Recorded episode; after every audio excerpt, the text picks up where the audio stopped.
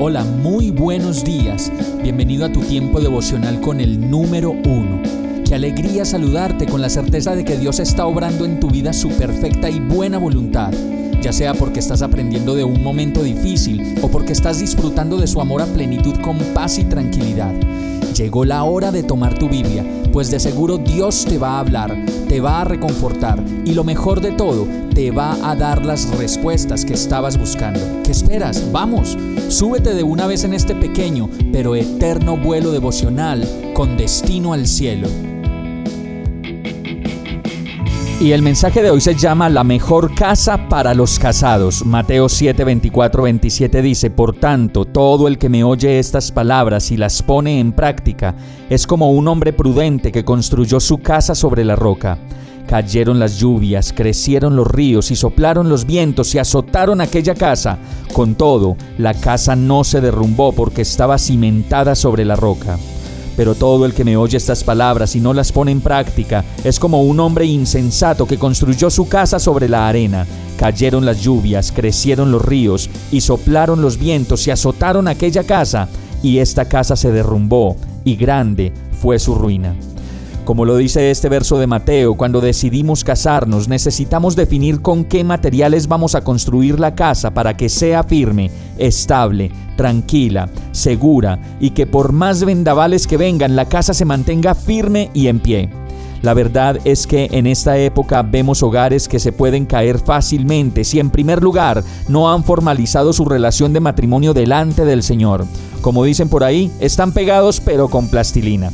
Además de ello, este verso dice que debemos edificar nuestra casa, la crianza de los hijos, la unidad entre los esposos, el amor y el erotismo conyugal sobre una roca sólida que nos guarde de tantos ataques que en este momento pueden venir solo a destruir los hogares. Mensajes de WhatsApp, imágenes sugestivas y para muchas mujeres idealizaciones de realidades que no existen y que de pronto las pueden sacar de la lógica del hogar.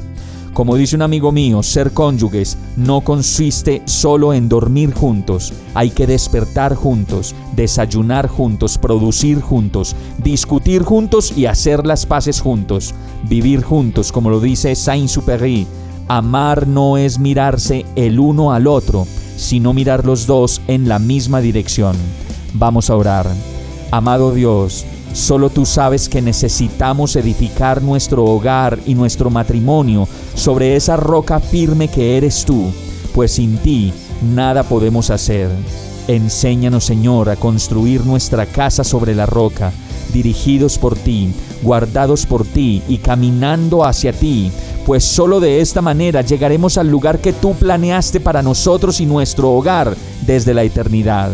Oramos a ti, Señor, seguros de que tú estás obrando tu perfecta voluntad en nuestras vidas. En el nombre de Jesús.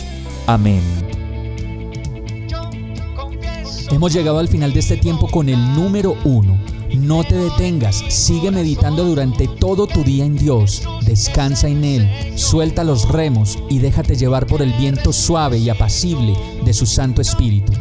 Solo compártelo con quien lo necesite y ames Hoy, de la mano de Dios, todo será un gran día. Para más información visita nuestra página www.iglesiabierta.com o llámanos al 313-334-0116. Oramos y rogamos para que cada día te enamores más de Dios y para que no pares de pasar todo tu tiempo con el número uno